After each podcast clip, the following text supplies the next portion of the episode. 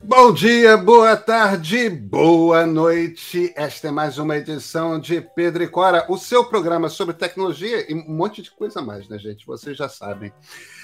Pois é, Pedro e Cora, como vocês sabem, sempre duas vezes por semana no canal do meio do YouTube ou na sua plataforma favorita de podcasts. Eu sou Pedro Dória. Ao meu lado está minha amiga Cora Rona. E Cora, a gente está segundo programa seguido recebendo visitas, né? É muito divertido, né, a gente fazer um papo Eu a acho. três. Hoje com a Marilis Pereira Jorge, a nova colunista do meio. A nova colunista do meio. Então vem com a gente, porque a Marilis vai contar tudo sobre a coluna dela, que vai ser lançada no YouTube do meio, no Instagram do meio, toda sexta-feira, sete horas da manhã. Vem com a gente.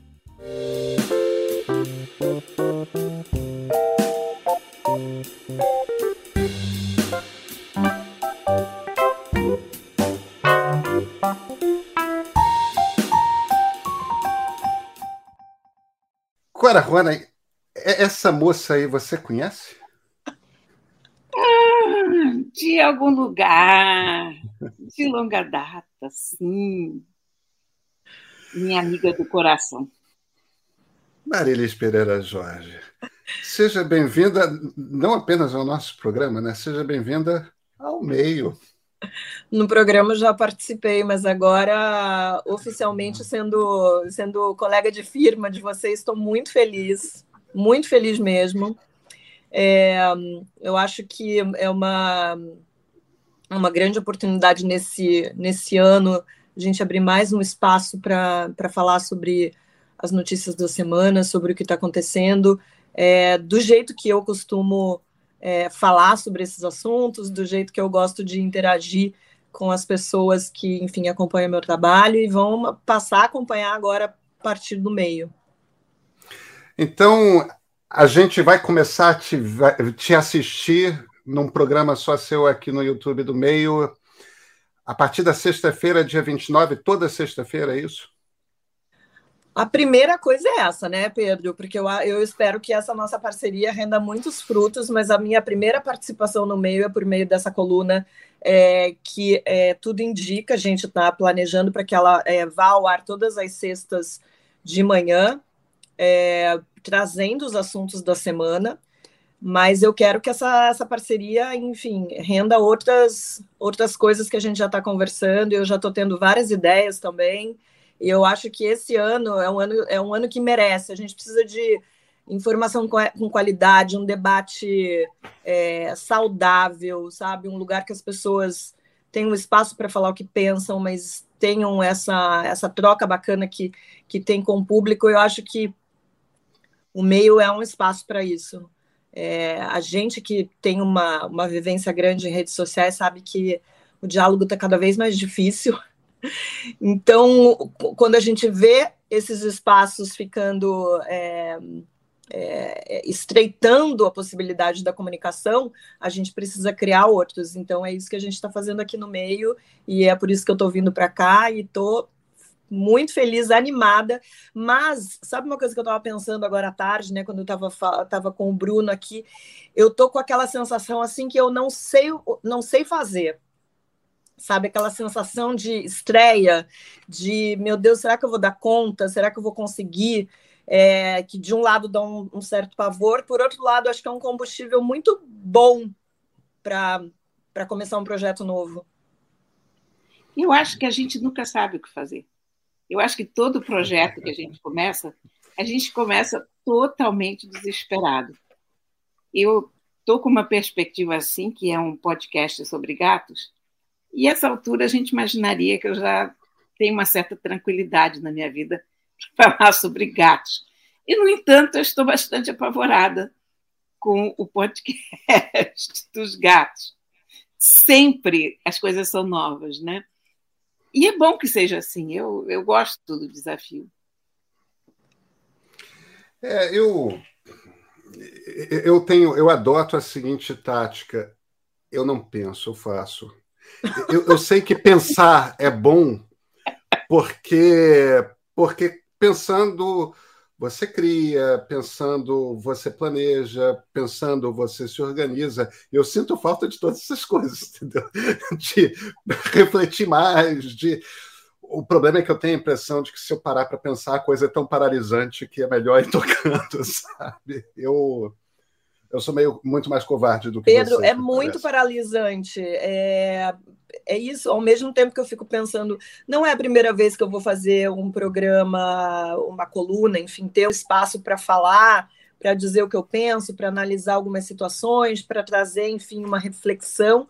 Mas é, a partir da, da semana passada que eu comecei, né, pesquisar mais, ver, tá, mas eu vou falar o quê? Como é que eu vou falar? Que, que eu vou trazer? Nossa, me deu essa sensação horrorosa de não saber nem por onde começar, sabe? De, tá, mas o que, que é importante? E, e não teve jeito, eu tive que realmente pensar, olhar, pesquisar, refletir, é, para chegar, enfim, com algumas ideias. O bom que hoje em dia a vida e o trabalho está tão dinâmico que assim a gente pode começar de um jeito e não está não tá funcionando, vamos mudar, é. vamos acertar, vamos fazer os, os ajustes para que fique legal para todo mundo, para mim que estou aqui de, de, um lado da tela e para quem vai estar tá do outro lado assistindo. E, e, quais são quais são os planos? Você vai falar sobre futebol, não é isso? Ah, não mais, viu? É, né? é, aliás, essa é uma das coisas. É uma das, sinto das, falta. É, eu não sinto falta nenhuma. Eu nem falava de futebol, né? Porque eu falava do mundo em volta da bola correndo no, no campo. Mas é, eu estou muito acostumada a começar projetos novos. Então, desde a época que eu trabalhava em revista, de fazer uma revista, começar uma revista do zero na editora Abril. Aí, quando comecei a fazer coluna, ter desafio de ir lá escrever um caderno de esporte, que eu achei que não ia durar seis meses, fiquei três anos e meio falando sobre muitos assuntos que eram legais e que a gente não, não dava muito, muito valor, porque o, o, o esporte, o esporte é vida, né? Ali você tem todos os, os assuntos que são importantes na sociedade. A gente vê situações de racismo, machismo, homofobia, violência, corrupção. Então, era um, era uma fonte inesgotável de assuntos. Mas depois de três anos e meio, eu estava desesperada. falei até para o Sérgio Dávila, falei, Sérgio, é, eu fico torcendo para que aconteça alguma coisa é, não muito legal para ter um assunto para falar, porque eu não vou analisar o, o Corinthians e Flamengo rolando no campo. Eu não vou fazer isso. É, então, não vou falar de esporte, não, a não ser é, que tenha a ver com esse nosso dia a dia. E como a gente tem Copa do Mundo esse ano, Pedro, certamente eu vou acabar falando de futebol. Pois é, só, só para fazer a tradução Sérgio Dávila, editor executivo da Folha de São Paulo. A Marilis é colunista da Folha. E, e, e, acho que foi na última Copa do Mundo ou foi na anterior que você escreveu uma coluna sobre, sobre o período da Copa? É, sobre o quê? Desculpa, não entendi a tua pergunta. Foi na Copa do Mundo. Foi na Copa do Mundo que você escreveu a, a coluna sobre. Não foi? Não, não, eu, eu o, o, Sérgio me chamou para escrever no Sérgio Dávila. A gente fica falando, parece que todo mundo conhece a pessoa, né? Exatamente. Mas não, diretor de redação da, da Folha de São Paulo, uma pessoa, enfim, querida. É, o Sérgio me chamou para escrever sobre esporte em dezembro, novembro de 2014. Foi logo depois da Copa do ah, Mundo. Foi logo depois da Copa do Mundo. Eu tinha registrado que tinha sido Isso. durante a Copa. E eu tinha escrito algumas coisas relacionadas a comportamento, até aquela coisa não vai ter Copa, né, do momento ali do governo Dilma, e eu falei que eu tinha me rendido completamente à Copa do Mundo, porque é espetacular, acho que, que mesmo quem não gosta de futebol, mas gosta da festa que tem em torno, dessa, da, dessa, dessa, dessa, desse encontro de gente do mundo todo, acaba se rendendo, e foi o que aconteceu comigo. E aí ele me chamou para escrever, porque logo depois a gente ia ter é, uma Olimpíada no Rio de Janeiro em 2016 e eu achava que eu ia ficar no máximo até depois da Olimpíada, mas acabei ficando até quase a Copa do Mundo de 2018 é, nesse caderno de, de, de esporte. Você conseguiria, Cora, escrever no caderno de esporte? Porque eu não conseguiria, não. Olha aqui, eu cobri uma Copa, tá bom? Claro que conseguiria. eu, eu não conseguiria, não. Eu cobri a Copa de 2006. Uma coisa muito antiga. Como é que e foi isso, Clara? Hã? Como é que isso, foi isso? Isso foi assim. O Rodolfo Fernandes me conhecia bem, sabia que eu nunca tinha pisado no Maracanã. Nem... Traduzindo, diretor de redação do Globo naquela época. É, querido e saudoso diretor de redação do Globo. E ele sabia que eu nunca tinha assistido um jogo de futebol, que eu nunca tinha pisado num estádio. E disse assim: Você não quer cobrir a Copa? Aí eu disse: Mas, Rodolfo, eu não entendo nada de futebol. Aí disse: Eu sei. Para isso eu tenho Fulano, Beltrano, se elencou todas aquelas feras que o Globo tinha. Né? E disse: Não, eu estou querendo justamente uma pessoa que não se comode com futebol e que vai escrever sobre as outras coisas da Copa porque todo mundo que eu levo fica perturbado com os jogos e não consegue se concentrar no resto. E eu estou querendo fazer uma coisa justamente sobre o resto. Aí digo, ah, então pronto, estou dentro e tal, fui para a Alemanha. Olha, levei uma capivara de pelúcia e é para salvar a minha vida, porque eu pensei, quando não tiver mais nada para fazer, eu crio essa personagem aqui, a personagem vai fazer coisas e tudo bem. A capivara saiu daqui do Rio com um enxoval maravilhoso de camisas verde e amarelo. Hoje eu não tenho coragem de usar a capivara, que fica parecendo que ela é bolsonarista. Mas... Nem as camisas verde e amarelo. mas, enfim, mas agora, você sabe de uma coisa? A quantidade de leitor que escreveu reclamando, o que, que eu, que era uma pessoa que não entendia nada de futebol, estava fazendo lá? Defendendo as economias do jornal. Olha que, que desperdício mandar essa mulher que não sabe nada de futebol para lá. Claro, Capivara tinha um fã-clube e, e, os meus leitores estavam gostando. Mas os leitores do, Caderno de Esporte acho que odiaram a experiência. Até o ponto que na próxima Mas, Copa. Agora, o, o, Rodolfo foi visionário, porque foi exatamente o que anos depois o, o Sérgio e o Otávio Filias Filho, que, enfim, era o diretor de redação do jornal, da Folha, é, saudoso Otávio, é, foi exatamente isso, foi a proposta que eles me fizeram. E eu sofri a mesma coisa, assim, aquele leitor do jornal do futebol que, que gosta do futebol, da análise, ele me odiava, não sabia o que, que eu estava fazendo ali. Eles ficavam passados, passados. É, mas olha, eu, eu, eu vi, na verdade, que eu atraí outro tipo de leitor para esse para o caderno, que era gente que não queria saber. Eu gostava do mundo do, do esporte, mas queria saber de outros assuntos que estavam rolando ali. É, e fico, fico feliz que, que deu, deu certo, mas foi bom durante um tempo é, e não espero falar agora de, de, de, só eventualmente, enfim, em grandes eventos, Copa do Mundo e tal. E Qatar vai ter muita coisa para falar, né, Pedro? Olha, eu só vou dizer uma coisa para vocês, que aquela capivara salvou não só a minha vida, mas de outros colunistas também, porque nós ficamos no primeiro momento numa cidade chamada Leverkusen, que não tinha nada. A seleção estava lá em algum lugar, isolada, e nós estávamos no hotel que ficava ali perto, mas aquilo era perto de nada. E o Parreira não deixava ninguém ver a seleção. E as pessoas estavam ficando desesperadas porque o nosso hotel era a única construção no meio de um campo de morangos e de aspargos. Então, você não tinha nada para fazer, a não ser comer morango, e, se desesperar, e os caras não sabem. E aí, volta e meia, a minha capivara dava um rolê pelas outras colunas. E... Muito bom. Mas, Marilis, se não é sobre futebol, de que, que você vai falar, hein? Pedro, vou falar de tudo, que é, que é o que eu gosto de fazer. A ideia é fazer um resumo dos principais assuntos durante a semana, trazendo aí o meu ponto, o meu ponto de vista, é, de um, vai ser uma, uma conversa informal com, com quem estiver nos assistindo, o assinante do meio. É, e eu estou preparando algumas coisas aí que eu quero ver, ver se funcionam. Vou dar um spoiler aqui. É, tem duas coisas que eu quero fazer, que é um quadro que chama Fora da Bolha, um quadro dentro da coluna Fora da Bolha, que é pegar um assunto importante da semana e mostrar é, o que as pessoas estão falando sobre aquilo, que não é aquele pensamento é, dentro dessa bolha progressista que a gente vive. Eu acho, assim, a ideia é ter um olhar para saber é, o, o, que é, as pessoas que a gente perde de, de vista, de foco, que não são normalmente é, os nossos leitores, os nossos seguidores, o que, que essas, pessoas estão falando sobre esses assuntos? Eu acho que a ideia disso é mostrar um pouco que por que o tanto dessa polarização, que tem gente que pensa diferente, tem gente que se informa por meios que não são os mesmos meios que nós nos informamos. Então, é, é trazer um pouco, enfim, é, do que está acontecendo fora dessa bolha. E a outra coisa que, na verdade, não é um quadro, é só uma provocaçãozinha que eu quero jogar aí no final, que é o não assunto da semana.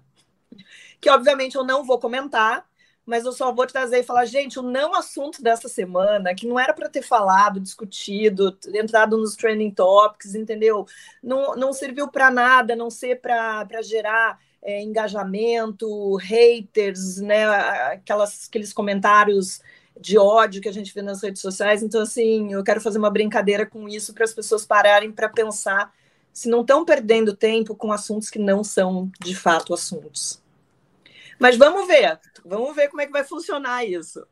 É, o problema dessa coisa aí de não assunto, Marilisa, é que você vai ter trabalho de selecionar qual, né? Porque o que mais tem é, é a gente discutindo não assunto. Né? Olha, ainda mais em ano eleitoral, hein? Mas, Cora, sabe é, é, esse, essa distanciada que eu dei agora no, nos últimos dez dias do, do Twitter, isso fica mais óbvio. Porque quando você está naquela naquele redemoinho ali, você entra em todos, em todos os assuntos e tudo vira um assunto, tudo vira uma questão para ser discutida, e todo mundo quer dar a sua opinião, todo mundo quer, enfim, xingar a pessoa. É, você embarca naquilo ali uma coisa, uma coisa horrorosa, assim. Eu, eu não saí do Twitter só porque o lugar. Não, não é que eu saí, né? Estou distante do Twitter, não só porque é realmente um ambiente tóxico, mas porque eu percebi que o meu comportamento mesmo estava ficando tóxico. Eu estava virando uma pessoa que não é a pessoa que eu quero ser. Eu estava fazendo coisas que, que são comportamentos assim típicos de rede social, são comportamentos típicos de gente que quer ter engajamento, que quer e assim é, foi até o que eu escrevi na coluna. O Twitter não paga o meu salário, não ganho dinheiro com aquilo. Era para ser uma coisa divertida e no final a gente acaba se machucando, acaba machucando as outras pessoas, acaba criando inimizades, animosidades absolutamente desnecessárias, com gente que, se você encontrasse, sentasse numa mesa do bar, você teria conversas divertidas, ótimas, mesmo é, é, não discordando do, dos assuntos. Então, é, esse distanciamento, para mim, está sendo bem bom, inclusive para analisar o que, que, é importante e o que, que não é. é. mas vamos ver, vai, vai, vai, dar um trabalho, mas sempre tem um que você fala assim: por que, que as pessoas estão falando disso? Não é possível. Você, você sabe que eu, eu tive essa eu já estou afastada do Twitter nesse sentido há mais tempo do que você, porque eu me dei conta de que eu não tinha emocional para lidar mais com esse moedor. Eu ainda tenho umas recaídas, quer dizer, começou o Big Brother, eu fiz algumas postagens sobre o Big Brother, mas cheguei à conclusão que eu não consigo respirar naquele ambiente sem que aquilo me Mas agora nem sobre o Big Brother dá para comentar. Pois é, eu ia dizer isso. Aí eu cheguei à conclusão que nem o Big Brother dá, que é a única coisa que eu estava conseguindo fazer no Twitter sem uma faixa de era o Wordle, aquele joguinho de palavras que agora é do New York Times, e você posta o teu resultado todo, você nem isso eu estou fazendo mais. Eu estou fazendo o Wordle, mas eu não estou postando. Porque é. o que come, começou a me incomodar, não só o que acontecia comigo, que ultimamente nem era tanto, porque o que você vai reparando é que você começa a se censurar. Você começa a não escrever sobre os assuntos porque você não quer apanhar. Lógico, você é um ser humano como outro qualquer. Então, você não quer comprar. E eu acho que, nesse momento, a gente tem que botar a cara a tapa, mas não daquela forma. Não. Então, eu já não escrevia sobre política há um tempo, eu me mantinha afastada disso, mas digo, não, é um ano eleitoral, eu tenho que falar disso. Agora, eu não quero falar disso mais no Twitter. Porque cada vez que você fala A de política, seja para um lado ou para o outro, vem uma porretada na tua cabeça. Eu não quero, sabe, essa altura do campeonato. Então, você começa a perceber que aquilo não é um canal de discussão. O não é Pedro é tem mais maturidade para usar o Twitter, assim. Eu tenho não visto tenho, até. Não. não. você tem. Você não tem tenho, mais paciência e, e elegância para aguentar aquela, aquela máquina de moer gente. Você responde, tem paciência para é, é, responder as pessoas. Eu não tenho, eu não tenho essa paciência e, e percebi que também não, não via porquê, sabe? São discussões, são discussões que só viram discussões, não viram conversas. É, eu, eu busco conversas, eu, eu tenho. Só, eu... só fazer uma observação aqui, que é uma coisa importante que eu notei, é que a questão do Twitter se alastra para além do Twitter. Eu comecei a ficar assustada quando eu percebi que eu não estava mais escrevendo sequer no jornal. Uhum. Mas aconteceu comigo também, claro. Do Twitter. Então, eu não vou dar opinião de política na minha coluna do jornal, porque a galera vai me massacrar no Twitter.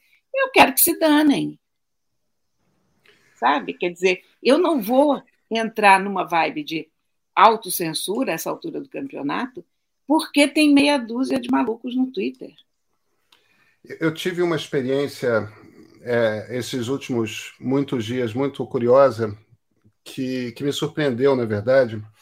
Eu fiz um ponto de partida, minha coluna aqui no meio, em vídeo, sobre, sobre problemas sérios que existem hoje na, na maneira como a candidatura Lula-Alckmin está se comunicando com, com, com o público. Eles estão cometendo uhum. vários erros meio, meio básicos, que são menos, menos erros de mensagem, embora eu ache que tenha erros de mensagem também, mas principalmente tipo, a, a ideia de fazer vídeo de um minuto ou menos e distribuir, que é a partícula essencial da comunicação na internet hoje, esses videozinhos curtos, aliás, hoje não, né? Há, há, há algum tempo já. É. Mas que com TikTok explodiu. Já era no Zap e com TikTok explodiu. E é muito engraçado porque parte da militância do PT, claro, foi para cima de mim. Ah, agora neoliberal, agora fascista falando é, de campanha do PT, mas Dizendo como fazer, tempo, como, como fazer campanha, né? É, é. Agora, ao mesmo tempo em que a militância no Twitter estava batendo em mim, eu estava conversando com pessoas no alto comando do PT e elas falando: não, é isso mesmo, a gente está preocupadíssimo com isso. Quer dizer, é aquela coisa de a turma parte para bater pelo hábito de bater. Sim. Enquanto que quem está de fato fazendo a coisa do lado deles, entendeu? Está com rigorosamente a mesma observação, está com rigorosamente a mesma. No caso deles, se transforma numa preocupação, evidentemente, porque afinal de contas estão numa campanha eleitoral para. É, o, o ponto aqui básico é, nesse sentido, esse episódio para mim foi foi instrutivo de como que aquela gente no Twitter eu não estou falando as pessoas do Twitter, eu, eu, falo aquela gente que é a, a turma que tem o comportamento de manada, né? Uhum. Que é a, a, a, turma que quase parece robô gente, porque todo é mundo falando a mesma coisa, é fazendo a mesma crítica. Isso.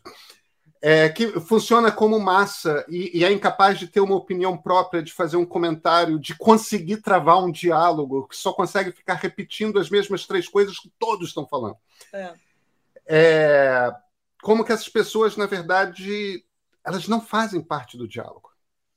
Não, elas não... não... estão refletindo, elas não estão pensando, elas, não, elas só estão emulando um determinado comportamento de manada ali que gera ruído na comunicação, na conversa pública, né? no, no diálogo sobre o que, que é o nosso país, sobre o que, que é a sociedade.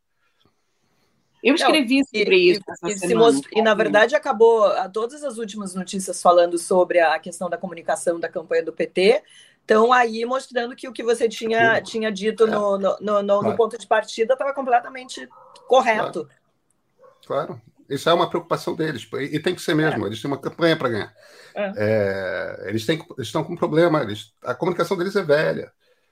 É, o, tem, tem uma coisa que não parece óbvia, Carlos Bolsonaro, o Carluxo, ele não tem 40 anos. Entendeu? É, veja, é eu não acho que nem, eu não acho que nenhuma outra campanha é, deva PT, Ciro, Simone Tebet, João Dória. É, eu não acho que nenhuma outra campanha deva fazer é, comunicação política baseada em mentira, como o bolsonarismo faz. Não, não é isso que eu estou falando. Agora, independentemente da questão de ser baseado na, na mentira, o, o Carluxo é um sujeito com menos de 40 anos que combanda um bando de menino de 20, enquanto que 90% das pessoas que estão tomando decisão no alto comando do PT tem mais de 70. As Exatamente. pessoas jovens têm mais de 50. É é, você não vai se comunicar com o, o, público, um dos públicos principais de se comunicar são rapazes jovens urbanos das periferias e favelas com menos de 30. Esse é um dos dois públicos chaves. É... Precisa entregar para outra geração. Agora, não é uma outra geração 10 anos menos, não. Você precisa entregar parte dessa comunicação para gente com 30 anos menos. É exatamente isso. É, eu só queria é, é, é, completar, completar não, falar é, sobre isso que a Cora falou de estar tá se autocensurando. Isso é uma coisa que aconteceu comigo também. Eu escrevia a, a, no, nesse texto ali que eu falo do, do Twitter. Eu comecei a, a a escolher as, as brigas para entrar. Eu nunca fui assim, sabe? Eu acho que meu comportamento sempre foi: se eu tenho alguma coisa para dizer, se eu tenho uma opinião sobre isso, eu vou escrever, por que não? Se eu tivesse entrado no Twitter antes de 2017, que é, que é quando eu entrei, eu fiquei mais ativa em 2018. Mas ali, é, quando eu realmente comecei a escrever na Folha, que as, as minhas colunas começaram a repercutir, que eu comecei a ganhar espaço, eu acho que eu não teria durado um ano, dois, se eu tivesse no Twitter, porque eu escrevi várias coisas que as pessoas não gostavam, escrevi várias coisas que acabaram é, se tornando polêmicas, mas assim, eu, eu sentia um pouco dessa dessa, enfim, do impacto que isso tinha ali no, no, no Facebook, na época que a gente estava mais ali e tal mas o, o, nenhuma dessas redes sociais, o Instagram, o Facebook, é, é, tem essa, esse nível de agressividade que, que o Twitter tem. Então, assim, eu não teria, é, provavelmente eu teria desistido de escrever, não seria mais colunista de jornal, é, se eu tivesse tomado todas as pancadas que a, as colunas que eu escrevi lá no passado certamente iam me render. E eu percebi fazendo isso que a Cora falou pensando se eu vou escrever sobre tal assunto, não que eu vou escrever para agradar, porque não vou fazer, mas tipo, ah, não, não vou escrever sobre isso essa semana. Ah, já escreveram sobre isso. É, a gente vai é. se acovardando, a gente vai se acovardando, escrevendo coisas que são é, tem um, um, uma possibilidade pequena ou pelo menos muito menor de você ser atacado, porque ninguém aguenta, né? Não, e, é, e não. você percebe que quando você se cala, é o triunfo dos canalhas. É o triunfo é, dos canalhas. Conseguiram, conseguiram o objetivo, alcançaram o objetivo. E alcançaram o objetivo porque você entregou as armas. É. Então, é. não é por aí. Sabe? Quer dizer, então, eu, tô longe, eu nem, nem quero saber. Eu, eu penso muito seriamente se eu vou manter a minha conta do Twitter ou não. Eu tenho pensado nisso, de sair. Eu, eu percebo a necessidade de me manter informada pelo Twitter, por um lado, porque isso, aliás, é uma conversa recorrente minha do Pedro aqui, questão do Twitter, porque ali está uma série de, de coisas que me informam de jornais, de jornalistas, de gente, enfim, whatever, é uma grande rede. Mas não às custas do, da minha voz e da minha coragem. Não é possível. Ó, vocês, vocês certamente vão saber melhor do que eu. Mas, gente, o Twitter tava, era um morto vivo aí até mais ou menos 2015, 2014, não me lembro, quando o, o Trump adotou o Twitter como o não canal. Não era bem um morto vivo, mas não, ah, não, mas não todo mundo tinha perdido o valor de mercado, ninguém, todo mundo já estava discutindo qual, qual seria o futuro do Twitter, a partir tem umas matérias que falam sobre isso, a partir ali da eleição do Trump em 2016, que ele adotou o Twitter como canal de comunicação com, com o, o enfim, o eleitorado, e isso acabou sendo é, feito da, seguido da mesma forma aqui no Brasil pelo Bolsonaro, é, o Twitter renasceu no mundo inteiro. Mas eu acho que tem uma outra coisa que estava pegando nessa época, que tinha mais a ver com percepção de mercado, mercado de capitais, né, bolsa de valores tudo mais, do que, do que qualquer outra coisa, é que houve um momento ali, no, nos primeiros anos da década de 10, em que pareceu que o Facebook ia engolir tudo e que rede social ia ser o Facebook. E é então, nesse sentido, o Facebook chegando a bilhões de usuários, o Twitter ali com 200 milhões.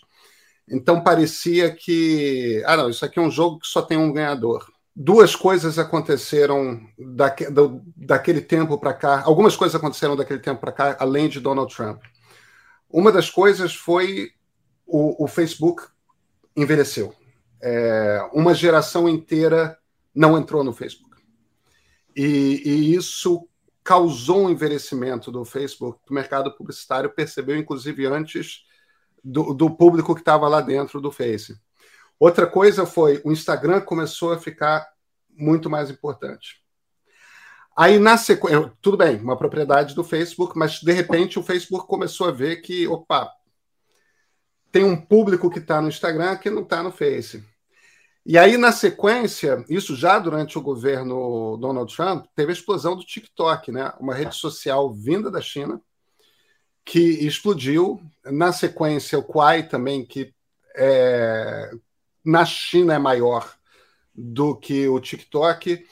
O, o, ponto aqui é que eu acho que parte da revalorização do Twitter está diretamente, tá diretamente ligado ao fato de que começaram a perceber que redes sociais são um pouco também trata também de nichos, sabe? Uhum. Aquela ideia de que teria uma grande rede social em que todo mundo estaria. Hoje está mais claro que não é assim. Ninguém está em todas as redes sociais. É, tem até gente que contrata profissionais para estar presente todas, mas aí não é a pessoa mais, né? É uma marca. Exatamente. É, né? Então, eu acho que tem essa diferença que é que é importante. Agora, gente, eu não nego, não. O Twitter é, é uma experiência difícil. Eu não, eu não tenho planos de sair do Twitter, não. É, eu, eu tenho um apego, estou muito tempo no Twitter. É, é, e, e, de certa forma, eu já tive momentos mais afastados, não, não ignoro a possibilidade de que talvez volte a me afastar em outros momentos, mas é uma rede da qual eu gosto. Eu acho que tem um dinamismo que o Facebook não tem.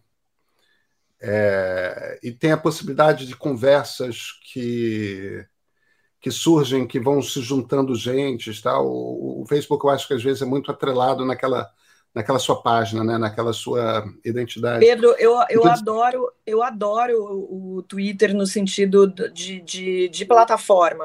Adoro o jeito que funciona, adoro, enfim, a possibilidade de, de é conhecer inúmeras pessoas, o tipo de informação que você tem ali.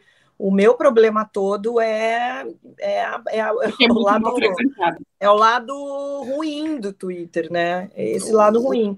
E é por isso que eu, eu tenho, mais, tenho mais dificuldade de sair, porque senão já teria saído. Então, vou deixar é. ali minha conta, vou ver, vou esperar passar essa eleição, vou ver como é que vai estar no ano que vem mas eu tô eu tô afastada. E é a Rosana você Hã? conhece a Rosana Herman, claro. Claro, claro. A Rosana fez uma, uma definição muito boa essa semana.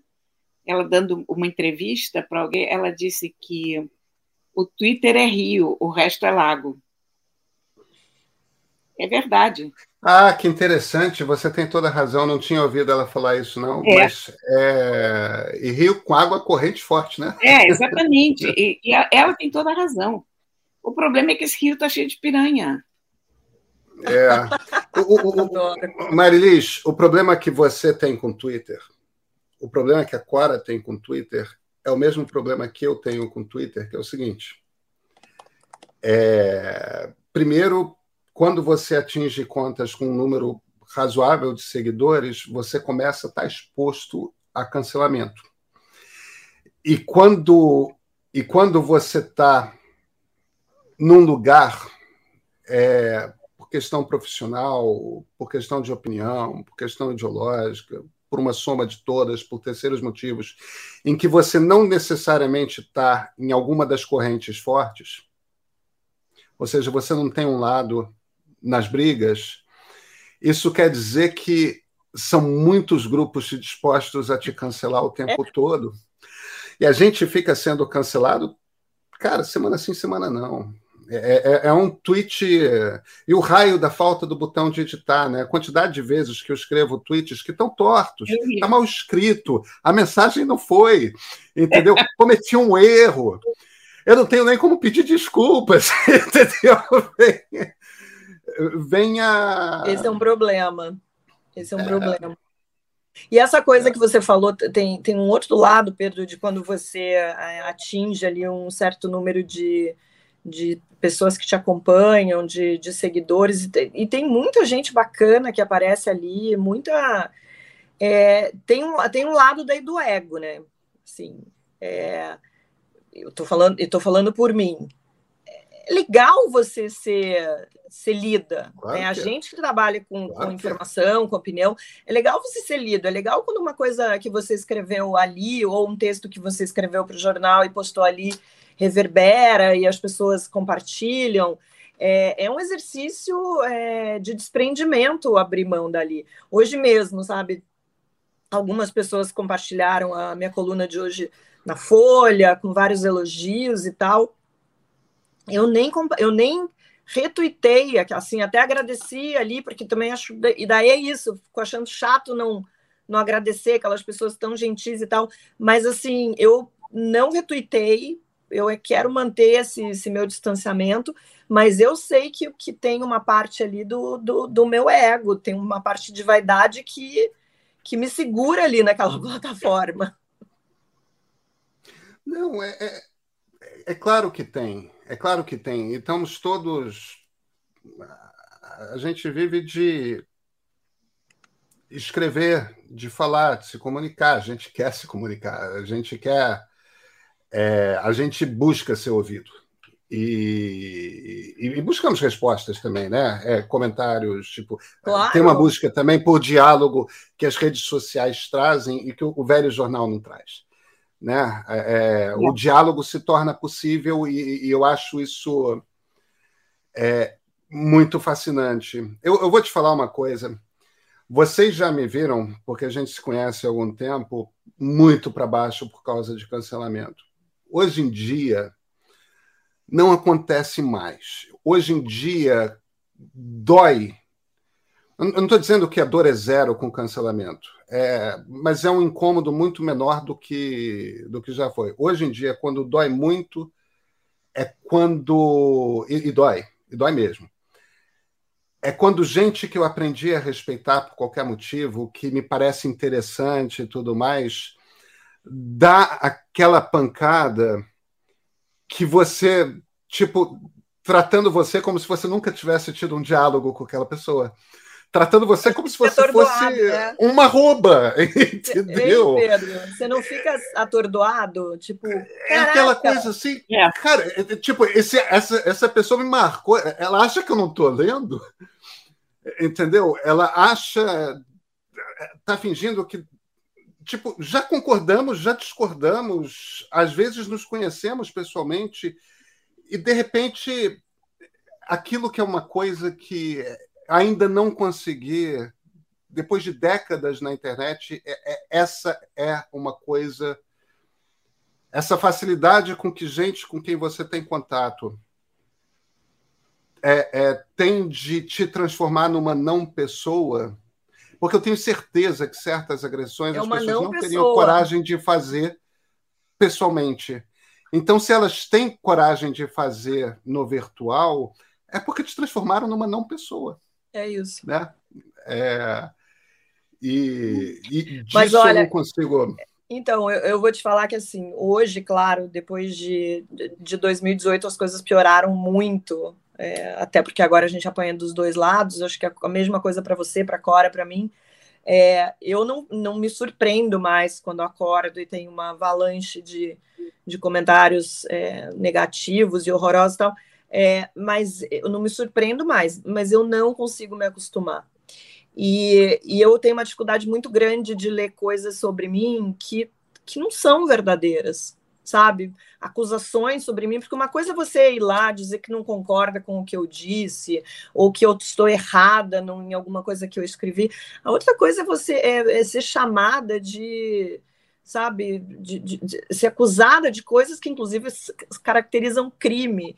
E eu fico pensando, cara, assim, eu tenho uma dificuldade muito grande de, fazer simplesmente falar, ah, dane-se, não estou nem um pouco preocupada, isso não respinga. Eu, eu me, de fato me incomodo, eu, eu não consegui ainda, e é muito provavelmente por isso que eu estou dando esse passo é, para ficar distante dali.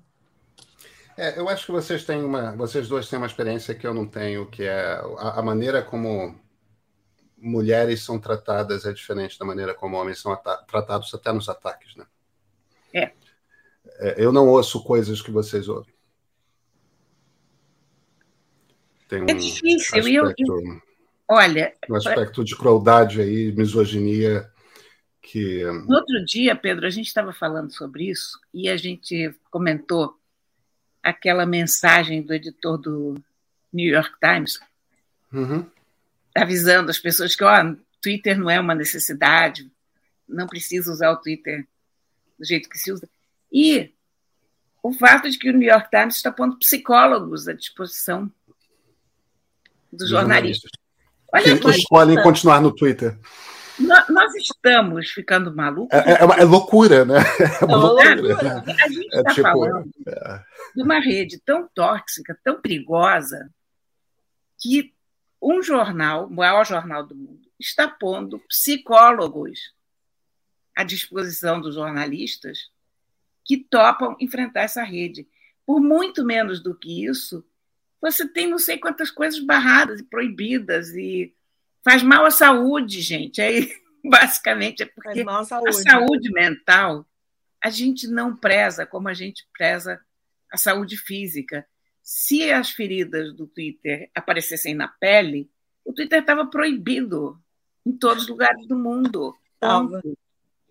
É isso. É difícil. É difícil. Né? Mas Aqui, porém, Assunto nós conversa. tranquilos. Nosso assunto para conversa, assunto para conversa, Marilis vai ter de folga, eu tenho certeza, porque afinal de contas esse vai ser um ano eleitoral e essa vai ser uma eleição dura de acompanhar, né, Marilis? Nossa, Pedro, acho que já está, né? É, é. A gente tem, mas, enfim, não é nem de agora. Eu acho que que muda. É faz tempo, eu acho que a gente não tem um, um período de tranquilidade na, na, no noticiário, de você abrir o jornal. Tanto que eu vejo, assim, por exemplo, Cora, que escreve crônicas também. É, eu, eu me sinto, às vezes, meio boba quando eu vou tratar de assuntos banais aí do cotidiano e não falar das coisas da política, das sabe? Porque é, parece que é só isso que as pessoas querem ler, parece que é só isso que tem espaço. É, eu vejo vários colegas meus de jornal, do, da própria Folha ou de outros lugares, que nem escrevem nessa área, é, porque o bem ou mal ali na página 2 acaba quase sempre sendo esse tipo de assunto, ou é, alguma coisa que seja de comportamento, mas que tenha um viés político, mas pessoas que escrevem em outros cadernos, sempre fazendo algum link com a política, com o presidente, porque parece senão é, tudo é irrelevante. Ninguém, claro, que é se tornar irrelevante. Então, eu vou te falar, acho que as pessoas estão exaustas até dessa avalanche de informação, de notícia. A gente lê coisas o tempo todo, tem coisas o tempo todo acontecendo.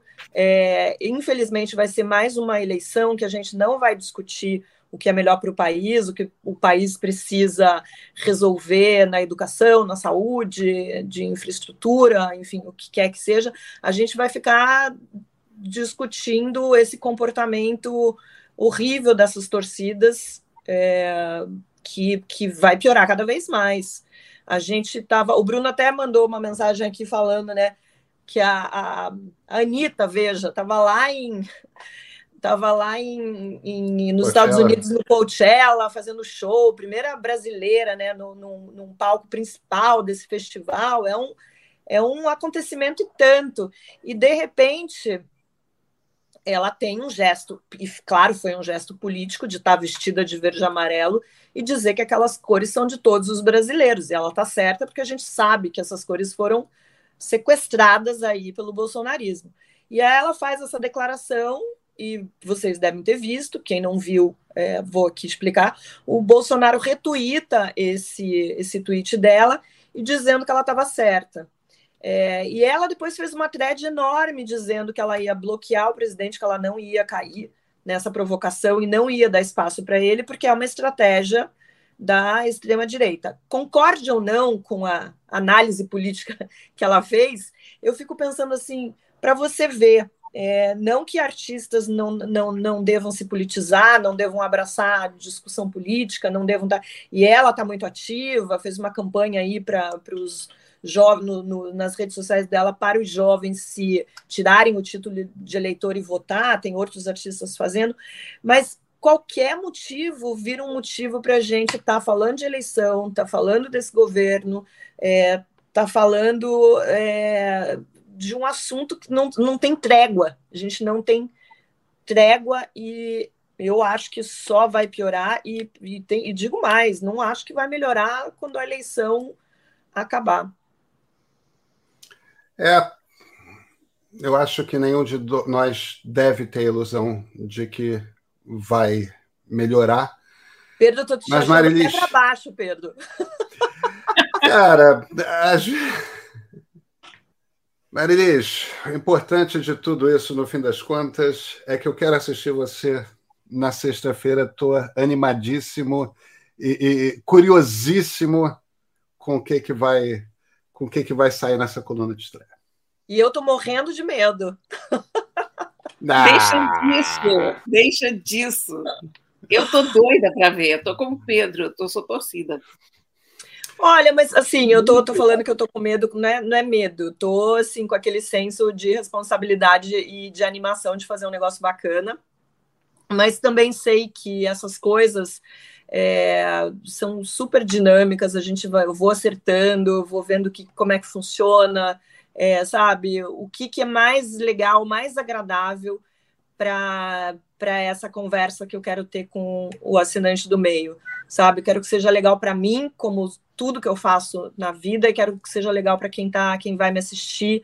É, quero que seja realmente que a gente tenha uma, uma parceria, tenha aí um, seja um canal de comunicação aberto.